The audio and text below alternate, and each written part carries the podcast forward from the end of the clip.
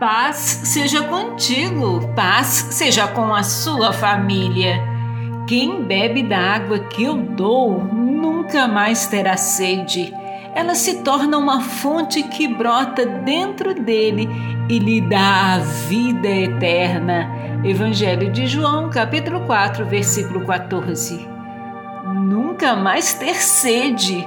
Quão gloriosa é esta revelação! Cada vez mais os desejos de nossa alma serão saciados.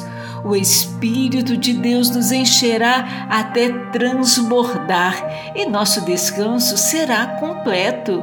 Louvado seja Deus por sua misericórdia e bondade.